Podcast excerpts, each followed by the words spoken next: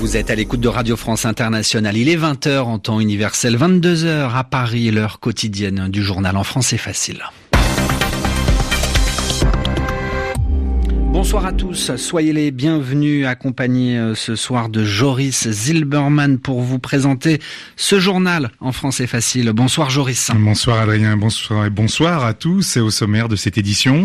Eh bien tout d'abord, euh, Benjamin Netanyahou, le Premier ministre euh, israélien, a annoncé ce soir qu'il renonce à former un gouvernement. Du coup, le président israélien demande à Benny Gantz de choisir à son tour des ministres pour former un nouveau gouvernement en Israël et nous serons pour cela à Jérusalem dans un instant. L'actualité sud-américaine dominée par la situation en ce moment au Chili. 11 morts, c'est le dernier bilan humain après trois jours de manifestations très violentes. Le couvre-feu, autrement dit l'interdiction de sortir dans la rue, a été décrété ce soir à Santiago pour la troisième nuit consécutive. Par ailleurs, les Canadiens votent aujourd'hui. Le Premier ministre Justin Trudeau n'est pas certain de garder son poste de chef de gouvernement. Et puis, nous irons au Japon dans ce journal.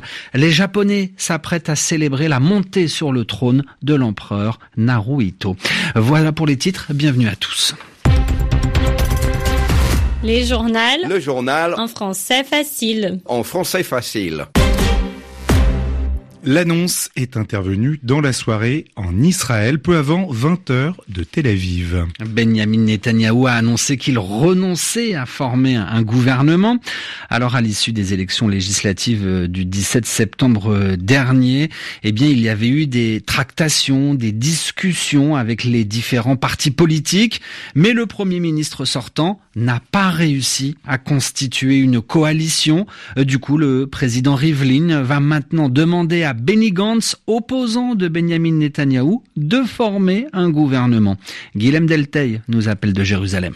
Légalement, Benjamin Netanyahou avait encore deux jours pour tenter de parvenir à former un gouvernement. Le mandat qui lui a été confié par le président était valable 28 jours jusqu'à mercredi soir, mais ce lundi, il a décidé de renoncer n'ayant toujours pas de majorité. Car si Benjamin Netanyahou a le soutien des partis de droite et religieux, cela ne lui procure que 55 voix sur 120 à la Knesset. Il a donc besoin de l'appui de six députés supplémentaires et depuis près de quatre semaines, il n'a pas réussi à rallier quelque élu que ce soit. Les négociations sont au point mort depuis plusieurs jours déjà. Le Premier ministre sortant n'a rencontré son ancien ministre de la Défense, Avigdor Lieberman, qu'une seule fois, début octobre, et une offre adressée la semaine dernière à son principal rival, Benny Gantz, a été immédiatement rejetée par le chef de file centriste. Ce lundi, Benjamin Netanyahou a assuré avoir tout mis en œuvre pour amener Benny Gantz à la table des négociations. Malheureusement, il a simplement refusé à maintes reprises, a-t-il dit. Sa stratégie est claire, il veut faire porter la responsabilité responsabilité de cet échec à Benny Gantz pour l'empêcher à son tour de former un gouvernement. Guillaume Delta, Jérusalem, RFI.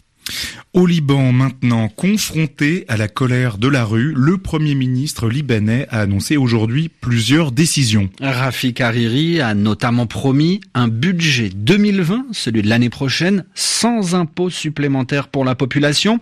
Il a aussi annoncé une baisse de 50% des salaires du président, des ex-présidents, des ministres et des députés. Ce soir encore, de nombreux Libanais Joris sont descendus euh, dans les rues. Ils réclament en priorité le départ de l'ensemble des élus qu'ils trouvent corrompus et incapables de trouver des solutions à la crise économique et sociale qu'il y a en ce moment au Liban. Nouvelle manifestation aujourd'hui au Chili, des manifestations pour protester contre les inégalités sociales. Après euh, trois, trois, jours d'émeutes, autrement dit euh, de violence, euh, des émeutes qui ont fait au moins 11 morts, des milliers de personnes se sont rassemblées aujourd'hui, Plaza Italia, dans le centre de la capitale Santiago. On pouvait entendre dehors les militaires, c'est ce qu'ont crié des manifestants contre des soldats et des policiers déployés en nombre. Aude Villiers-Moriamé, notre correspondante est à Santiago pour RFI.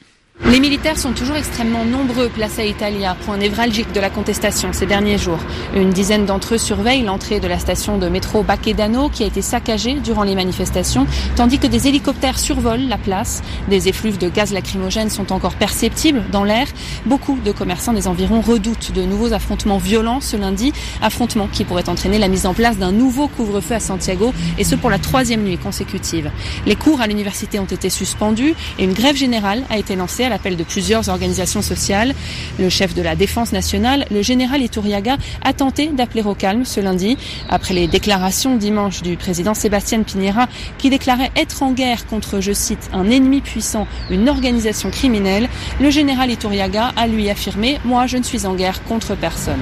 Audevilliers-Moriamé, Santiago, RFI. Et puis euh, à noter aussi euh, qu'à Paris, environ 400 Chiliens qui habitent en France ont bruyamment manifesté ce lundi à grand renfort de casseroles. Ils se sont réunis euh, devant le consulat euh, du Chili dans la capitale française et ce en solidarité avec euh, les manifestants dans leur pays d'origine. Et puis, autre signe de soutien venu de Jean-Luc Mélenchon, le chef du parti de gauche radicale La France Insoumise a fait une brève apparition lors de cette manifestation aujourd'hui à Paris. Jour d'élection au Canada, ce sont les élections législatives. 27 millions d'électeurs Joris sont appelés aux urnes pour désigner leurs députés.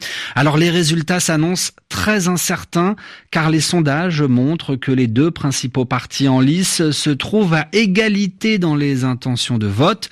Quelques électeurs rencontrés par notre correspondante Pascal Guéricola résument leur perception de la campagne électorale tumultueuse, euh, imprévisible et euh, on en est au même point au jour du vote, donc euh, beaucoup de suspens à suivre. Moi, j'ai aimé que le Bloc québécois prenne de la vigueur, soit plus important dans ces élections-là.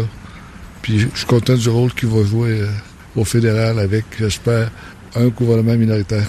La campagne s'est bien passée selon moi. Il n'y a pas eu trop de salissage comme on le voit chez nos voisins du Sud. J'étais quelqu'un qui était heureux du gouvernement actuel, puis j'espère qu'il sera réélu.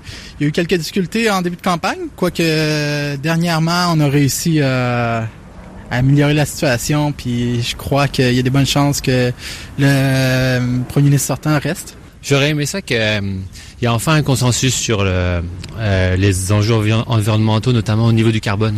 Il me semble qu'il y a moyen de faire un consensus, bon, peut-être en dehors du clivage progressiste, pas progressiste, euh, conservateur, libéral. Alors, je suis pas un électeur super motivé, c'est ce que je peux dire. Et puis enfin, sachez que les premiers résultats qui concernent ces élections législatives au Canada seront connus à partir de ce soir, 23h, temps universel. Le journal en français facile.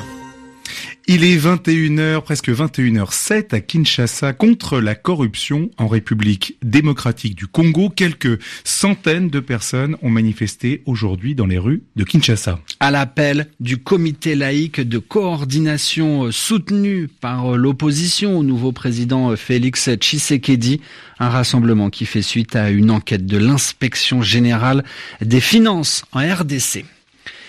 Il est 5 heures, passé de 8 minutes à Tokyo. Le Japon va vivre euh, ce mardi 22 octobre une cérémonie importante, la cérémonie d'accession au trône de l'empereur Naruhito.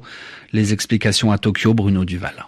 Les cérémonies d'intronisation de Naruhito n'auront rien à voir avec celles qui avaient marqué l'avènement de son père, Akihito, en 1990. Elles se dérouleront dans la liesse, sans aucun deuil national, puisqu'au printemps, Akihito a cédé le trône de son vivant, du jamais vu au Japon depuis 200 ans. Keiko Hongo, historienne à l'université de Tokyo, pointe deux autres différences. En 1990, l'économie nippone était florissante. On avait donc dépensé sans compter. Il y avait eu sept banquets en tout. Mais cette fois-ci, il n'y en aura que quatre. Cette intronisation se déroulera également dans un climat plus apaisé. Au Japon, l'avènement d'un empereur s'accompagne toujours de rituels à caractère religieux. Cela avait été très critiqué dans le cas d'Akihito car il était le premier souverain privé du statut de dieu vivant tout au long de son règne. Mais à présent, ces vieux rituels font beaucoup moins débat. Ce que regrette Eiichi Miyashiro, éditorialiste au quotidien Asahi Shimbun. La Constitution sépare désormais la religion de l'État. Dès lors, ces rituels sacrés n'ont plus à être financés par des fonds publics. L'empereur aurait dû les payer avec ses propres deniers. Cela aurait aussi permis de réduire la facture de cette intronisation, qui malgré les efforts d'économie, va tout de même coûter très cher.